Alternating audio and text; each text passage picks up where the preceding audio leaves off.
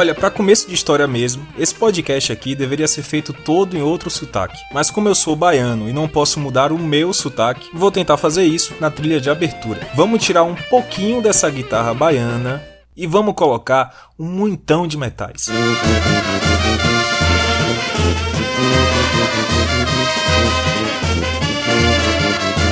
Pronto, rapaz, agora sim isso aqui tá com mais cara de Pernambuco. Cê é doido, velho. Como é que eu ia fazer uma série sobre os carnavais de Moraes Moreira e não ia falar nada do carnaval pernambucano? Seria uma justiça muito grande com o cara que recebeu o ousado título de o mais pernambucano entre todos os baianos. Então, beleza, vamos seguindo o programa assim, com a melodia no tom pernambucano e a letra aqui, ó, no meu sotaque baiano.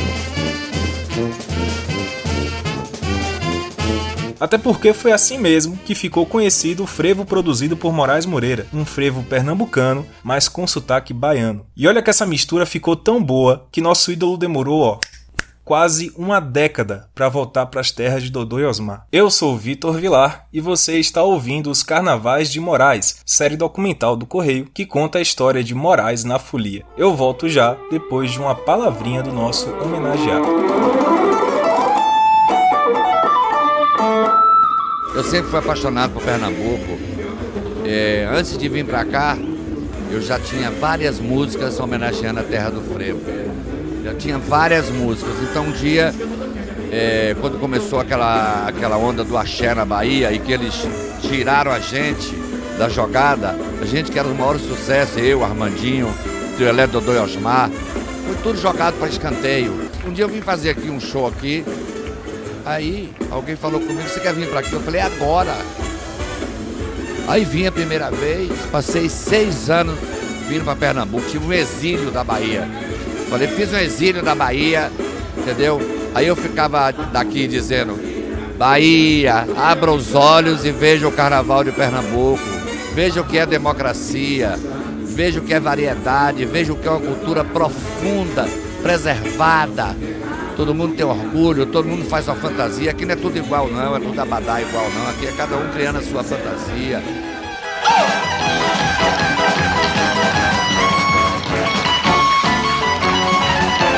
Eu lembro a você que o Correio Folia é uma realização do jornal Correio com o apoio da Boêmia Puro Malte e da Drogaria São Paulo. Olha, nessa eterna rivalidade entre Pernambuco e Bahia, Pernambuco deu uma goleada nos anos 2000. Foi quase um 7 a 1. Sim, porque de 2003 até 2010, Moraes Moreira só se apresentou no Carnaval do Recife. Foram sete anos sem pisar aqui na terra de Dodô e Osmar. Mas essa história do mais pernambucano entre todos os baianos vem de muito tempo. Para falar a verdade, ele sempre esteve meio que com um pé lá e outro cá. Tipo assim, nos anos 80 era uma coisa meio que de paixão mesmo. Aí no auge auge da briga de Moraes com a indústria do axé, ali nos anos 90, as trocas de Salvador pelo Recife ficaram mais frequentes. Foi um movimento muito natural. Lá no Recife, ele encontrava um carnaval do jeito que Moraes queria, da massa, sem abadá e sem corda. Esse período aí dos anos 2000, ele sempre fez questão de chamar de exílio, talvez para demarcar que era de fato por uma questão política.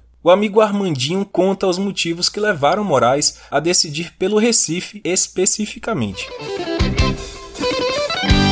Ele, ele se integrou ao Carnaval de Pernambuco também, porque era um conhecedor né, daquela história ali, era um cara que pesquisava tudo isso, gostava né, de, de saber né, as tradições, e foi um cara que chegou chegando, né? Falando, pô, fez música para Casa Amarela, para Olinda, criou uma história com Pernambuco.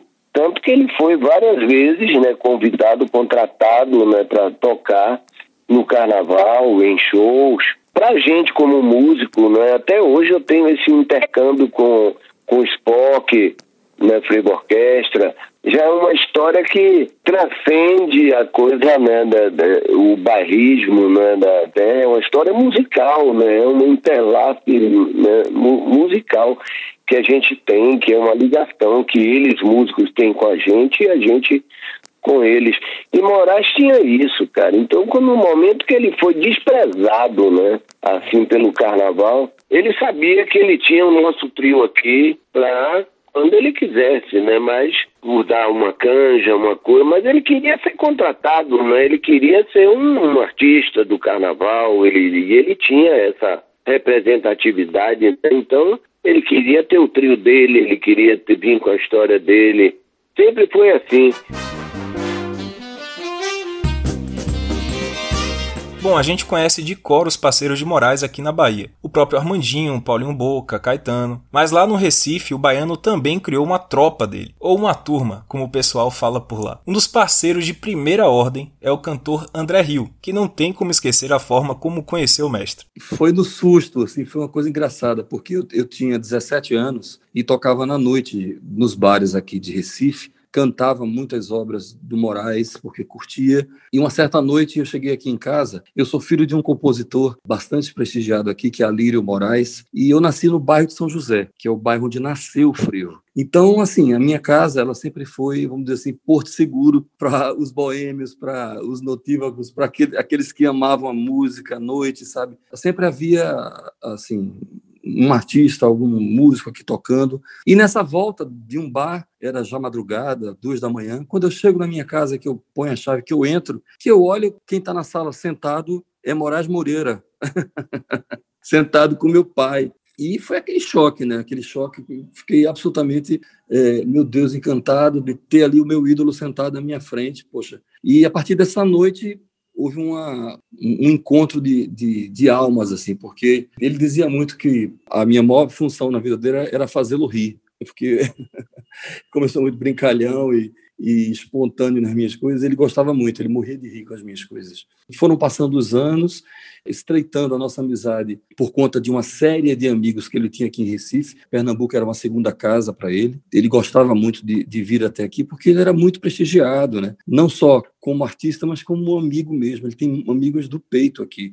Eu, por exemplo, falei com ele na semana que ele faleceu. Aí fomos estreitando a, a relação até que chegamos ao palco, né? Eu fiz um show e eu convidei Moraes para participar desse show. Ele de pronto aceitou, veio para Recife, nós fizemos esse primeiro show. Ele cantou, arrasou como sempre, e, e a partir daí, essa amizade, tanto no palco quanto fora do palco, ficou muito forte, né?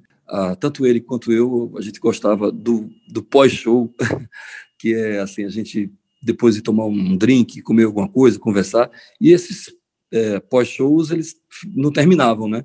Iam varando a madrugada e a gente compondo. Muito porque ele não parava, né? Moraes era uma, era uma usina, na verdade, de, de música, né? Toda hora que a gente estava, ele falando dos cordéis que estavam fazendo, então acompanhei tudo isso.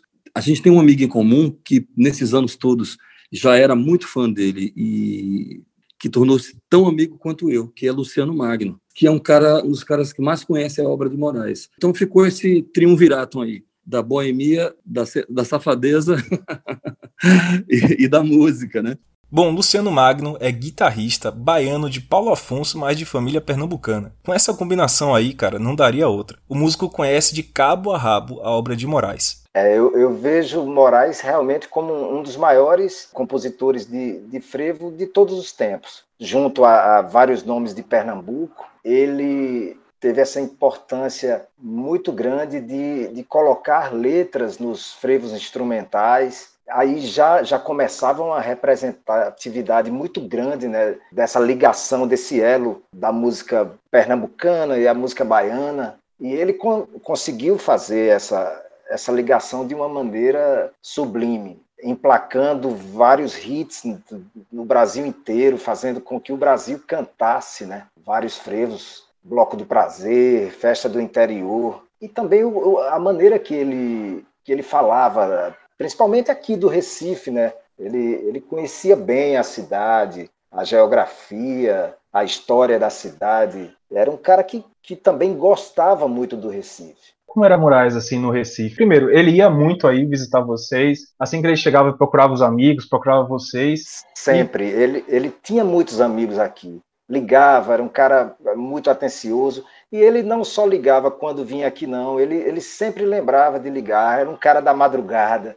Eu lembro que recebi várias ligações de, de Moraes durante a madrugada. Às vezes para dar um alô, saber como é que a gente estava, e, e ele se sentia em casa, né? Eu acho que, que acontecia isso em todos os lugares que ele chegava. Mas aqui no Recife tinha um sabor especial para ele. Ele expressava isso em suas músicas e, e, e também pessoalmente, ele deixava claro né, essa, essa ligação e o quanto ele gostava, o quanto ele admirava a cidade. Eu conto pelo menos umas dez músicas que ele é, reverenciou Recife, o, Carnaval, a cidade, Olinda, música como Tapioca de Olinda, Casa Amarela, né? são tantos frevos que ele, que ele fez. Pernambuco Meu, que é um, um frevo dele em parceria com Paulo Leminski. Então são muitas músicas que, que Moraes compôs sobre a cidade do Recife. Moraes tem três cartas que ele bota na mesa e ganha qualquer pernambucano pelo peito. Aos pouquinhos a gente vai falando das três por aqui. Mas a primeira é essa. O cara era uma enciclopédia da história do Recife. Moraes cantava a cidade assim como cantava Salvador, dando destaques aos locais, às histórias, valorizando as figuras mais importantes da cidade. Sabe aquela coisa da crônica que ele colocava tão bem nas canções do carnaval daqui? Pois é.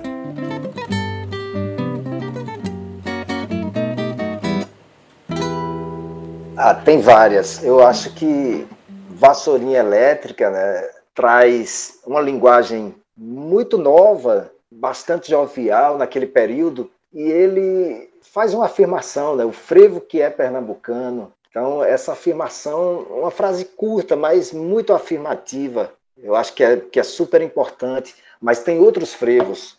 Casa Amarela, é um frevo que ele exalta o grande bairro de Casa Amarela, um bairro, um bairro, da zona norte do Recife, que tem um carnaval bacana também. Ele já começa no, no alto da Sé, em Olinda, ainda que o dia amanheça, é cedo ainda, é cedo ainda. Ainda que a gente se esqueça da vida, é cedo ainda, é cedo ainda pros nossos sonhos, fantasias, o carnaval da vida inteira. Não quero saber da alegria, virando cinzas numa quarta-feira. No passe a pé, Olinda, Recife, coração me disse, me fez um pedido de fé. E o frevo me leva ao destino dela, se preciso for, até casa amarela até Casa Amarela eu vou, passe a pé. Olinda, Recife, coração me disse, me fez um pedido de fé. E o frevo me leva ao destino dela, se preciso for, até Casa Amarela. Até Casa Amarela eu vou. Casa Amarela, frevo, frevaço. Pô, velho, me surpreendeu aí, cara. eu não, não vi que você tava com violão, cara. Que massa. Peguei, tá todo desafinado aqui. Mas eu lembrei desse frevo. Tem o Tapioca de Olinda, que ele, que ele mistura um frevo de bloco com um Ijexá. Ó oh, linda situação, por uma cidadela, mais um frevo canção, eu vou cantar pra ela. É linda no verão e no inverno é bela, em qualquer estação eu vou cantar, seja no São João, São Pedro no Natal, seja em qualquer nação, salve meu carnaval, seja no São João, São Pedro no Natal, seja em qualquer nação, faço meu carnaval, ó linda menina louca, quando cê de mim se toca, me dá um beijo na boca, um beijo de tapioca tapioca, beijo na boca, tapioca, ah, muito gostoso. Ele mistura frevo e, e, e É, meus amigos, numa rápida pesquisa aqui eu achei nove músicas que Moraes fez exaltando Pernambuco, mas deve ter muito mais. Casa Amarela, que Luciano tocou aí, é de 85, do mesmo disco de Chame Gente. Tapioca de Olinda, a outra que ele tocou, é de 80. Veja as datas. Desde os anos 80, o cara já escrevia sobre o estado vizinho. Não passe a pé.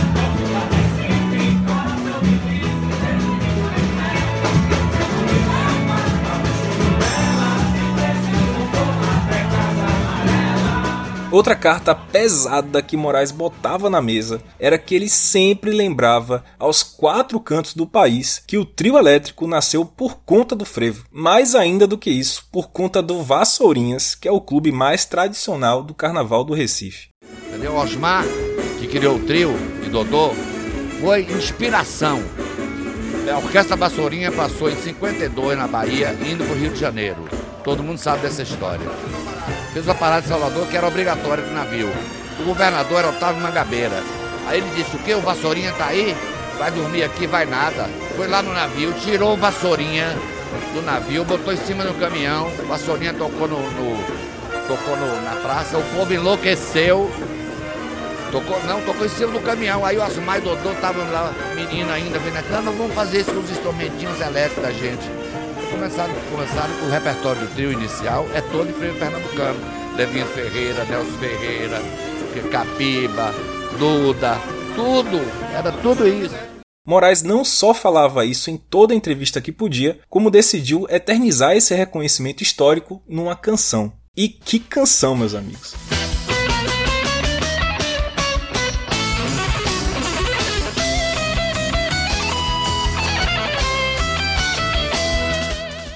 Varre, varre, varre, vassourinhas. Varreu um dia as ruas da Bahia.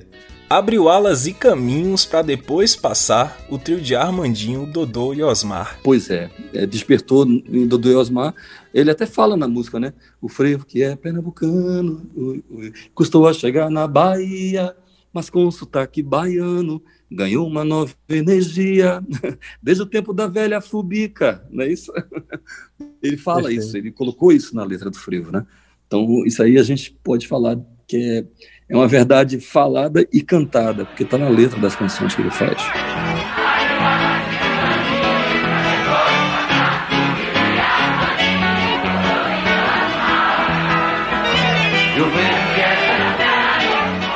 E aí vem uma coisa meio que de ignorância mesmo. Eu nunca fui ao carnaval do Recife e não sei se o querido ouvinte aí já esteve por lá. Então eu decidi perguntar aos amigos pernambucanos como era o carnaval de Moraes no estado. Foram vários anos que eu tenho conhecimento da presença dele aqui.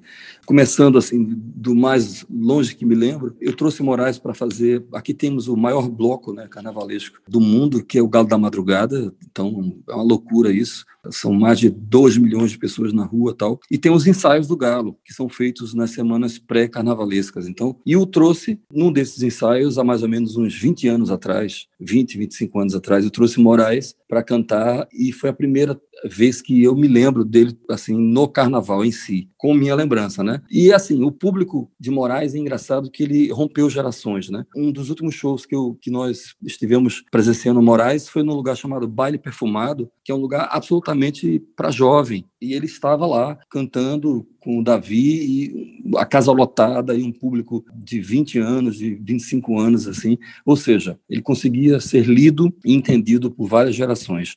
Mas assim, ele tocou em todas as de todas as formas aqui. Nós temos o maior palco carnavalesco aqui, que é o Marco Zero, então ele já fechou lá no Marco Zero do Recife. É, ele tocou em outra praça chamada Praça do Arsenal. Esse show já foi junto comigo e é um, é um show para um, para um público mais alternativo. Ele fechou conosco puxando a pipoca em trio elétrico na Avenida Boa Viagem. Então foram muitos exemplos da forma plural, né, que ele podia se encaixar nos shows.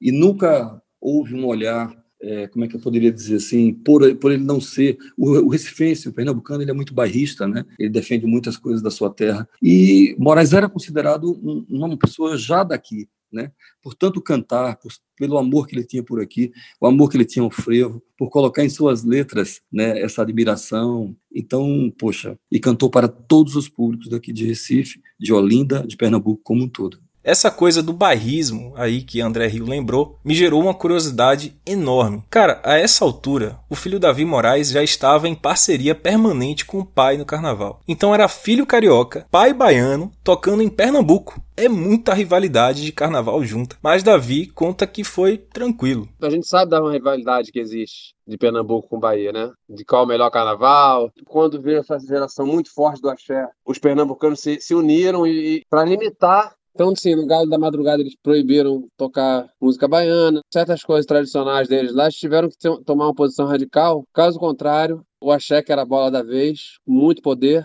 ia acabar tomando todos os espaços do carnaval de Pernambuco também. E aí meu pai, de repente, começou eh, a fazer o carnaval em Pernambuco e começou a ser abraçado de uma maneira, cara, que eu, eu me lembro, eu saí duas vezes com meu pai no Galo da Madrugada, tá no, tá no Guinness Book, né, o maior bloco de carnaval do mundo, onde reúne o maior número de pessoas e a gente saía tocando nossa música, né, de raízes baianas. Todo mundo sabia que era um artista baiano, de peso. E a gente nunca teve problema de não ser respeitado pelo público. Pelo contrário, meu pai foi inúmeras vezes ovacionado e respeitadíssimo, inclusive pelos artistas de lá.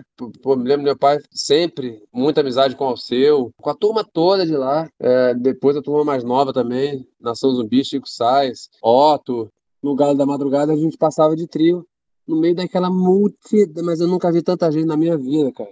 É assim um negócio impressionante. É.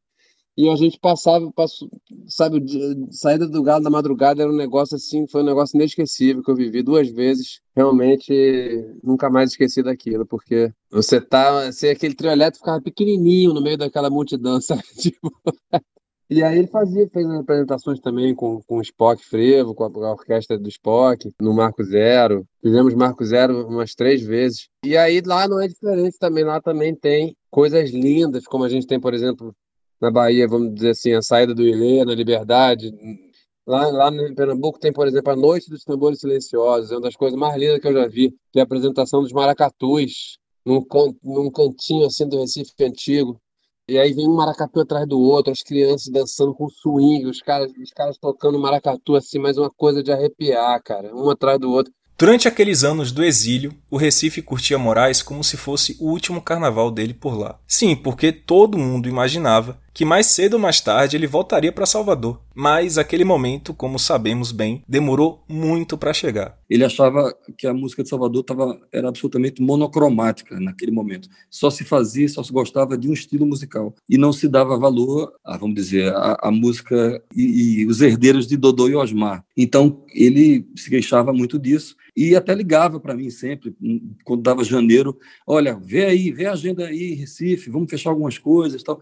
E eu sempre indicava, todo canto que eu podia, eu tenho uma agenda muito forte, eu tenho um trabalho de carnaval muito forte aqui, a gente faz em média 22 a 25 shows todo carnaval. E assim, eu sempre indicava Moraes em cidades do interior, ele fez muitos e muitos shows. Quando indicar, poxa, era uma indicação maravilhosa, né? Porque todo mundo nem acreditava que Moraes não iria ficar na Bahia, tocando na Bahia. E é isso que eu estou falando. Moraes, é, ele escolheu, vamos dizer assim, estar aqui em Recife pela aceitação que o Recife tinha pela sua obra. E ele tocava desde as canções mais novas, como repertório de Acabou Chorar, né? E, e, tudo aquilo que ele fez na, na década de 70. E era uma catarse, uma catarse do povo inteiro, assim. Quando ele estava na praça, o chão da praça, né? Tremia, vamos dizer assim, com a sua obra. Com... Então, Moraes, tal qual Castro Alves aí, né? merece uma estátua aqui por tantos e tantos shows e pela sua obra do que ele deixou para Pernambuco.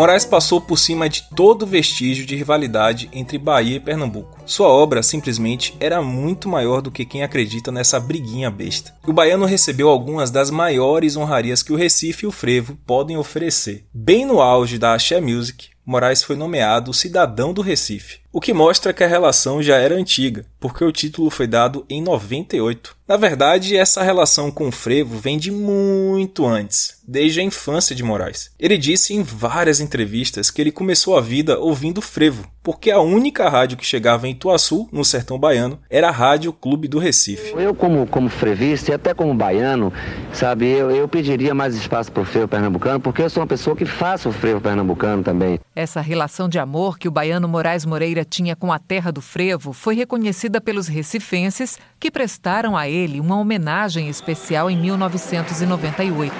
Ao som do ritmo pernambucano, Moraes Moreira virou cidadão recifense. Vou procurar saber honrar esse título, entendeu? E divulgar Recife, mostrar Recife para o Brasil e para o mundo. Moraes cumpriu essa palavra. Para os próprios artistas do ritmo, ele é o maior divulgador moderno do frevo. Ele era um saudosista, mas ele falava do presente. Até então, os frevos pernambucanos possuíam uma característica de exaltar os carnavais do passado, né, os blocos e tal, aquela e, e toda a história. E Moraes, naquele momento, né, no final dos anos 70, início dos anos 80, ele usava expressões é, muito atuais, bem jovem e, e, com gírias, né? Então atingia a, a massa e, e, propiciava também com que o frevo fosse fosse mais executado no, no país inteiro, né? Tivesse uma ampla divulgação. Bom, pelo que eu entendi, essa modernização que Luciano falou é sem dúvidas a carta mais forte que Moraes tem para colocar na mesa. Tipo um super trunfo, sabe? Que ele apresentou e entrou para a história do frevo. Ele entendeu o que era vassourinha, ele entendeu o que eram as, or as orquestras de rua, ele entendeu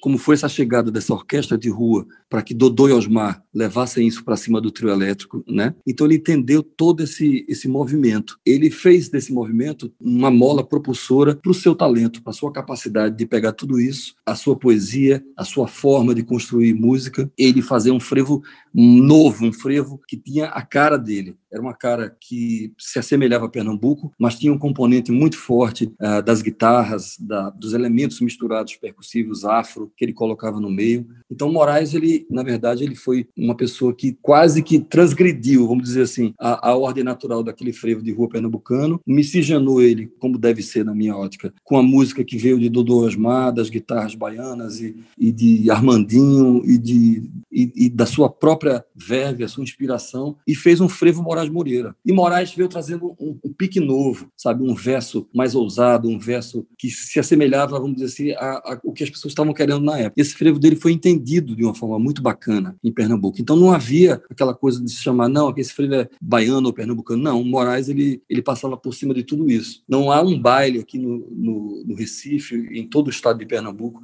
onde não tem uma canção, ao menos, de Moraes Moreira. Ele é uma pessoa que faz parte do repertório de toda e qualquer orquestra, a mais tradicional tradicional que você possa imaginar. Então, por aí você tira como ele foi importante, como a sua obra respeitou os mestres do frevo, respeitou aquela coisa do, do frevo pernambucano, das orquestras, que ele respeitava muito os metais. E ele pegou isso tudo, colocou no, no dentro de si e jogou para fora com pérolas da, da nossa música, tem uma introdução forte, uma metaleira bem viva, uma mistura de guitarras, uma mistura de percussões, ou seja, a cara de Moraes Moreira, mas ao mesmo tempo muito bem aceito por todos os grandes maestros e mestres pernambucanos. Esse que André descreveu é o tal frevo pernambucano com sotaque baiano que eu te falei lá atrás. Assim como fazia com Dodô e Osmar, Moa do Catendê e o Badauê, Moraes sempre lembrava dos maestros do frevo nas suas músicas e entrevistas. Ele defendia incansavelmente o legado deixado por Capiba, Nelson Ferreira e Duda. Inclusive, uma das suas maiores emoções foi quando o maestro Duda virou um dia para ele e disse assim: "Vou lhe dar um diploma de frevista".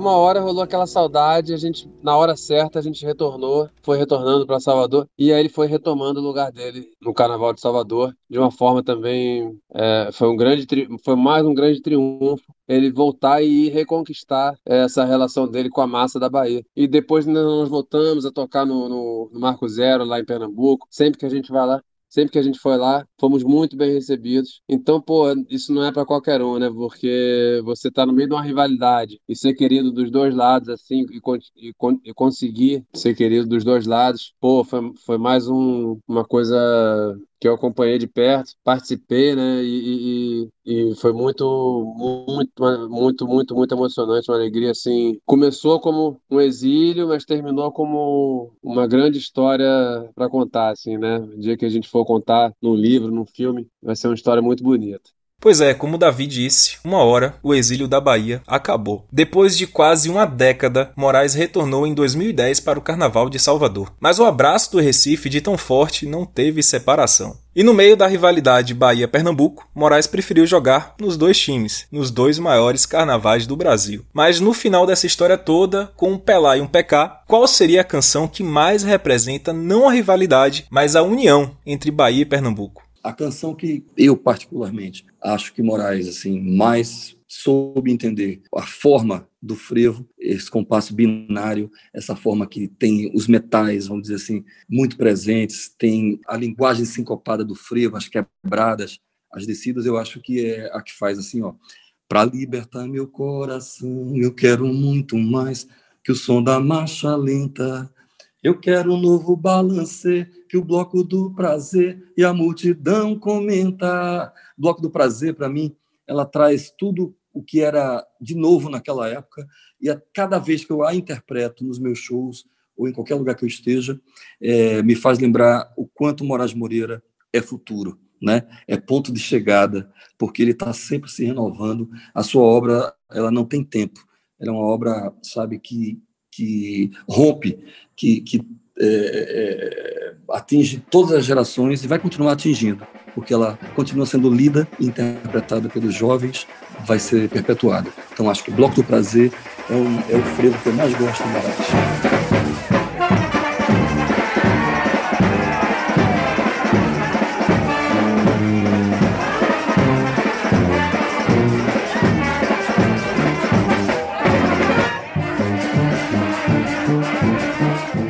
Esse foi o quarto episódio da série Os Carnavais de Moraes, que lembra a trajetória e o legado do nosso homenageado na Folia. E eu lembro a você que o Correio Folia é uma realização do jornal Correio com o apoio da Boêmia Puro Malte e da Drogaria São Paulo. Esse podcast teve áudios retirados de um vídeo do canal Show Livre no YouTube e de uma matéria da Rede Globo Nordeste. Queria dizer que, infelizmente, a gente não conseguiu os direitos para exibir as músicas de Moraes Moreira aqui no podcast. Então, por isso, saibam que a gente também está sentindo muita falta.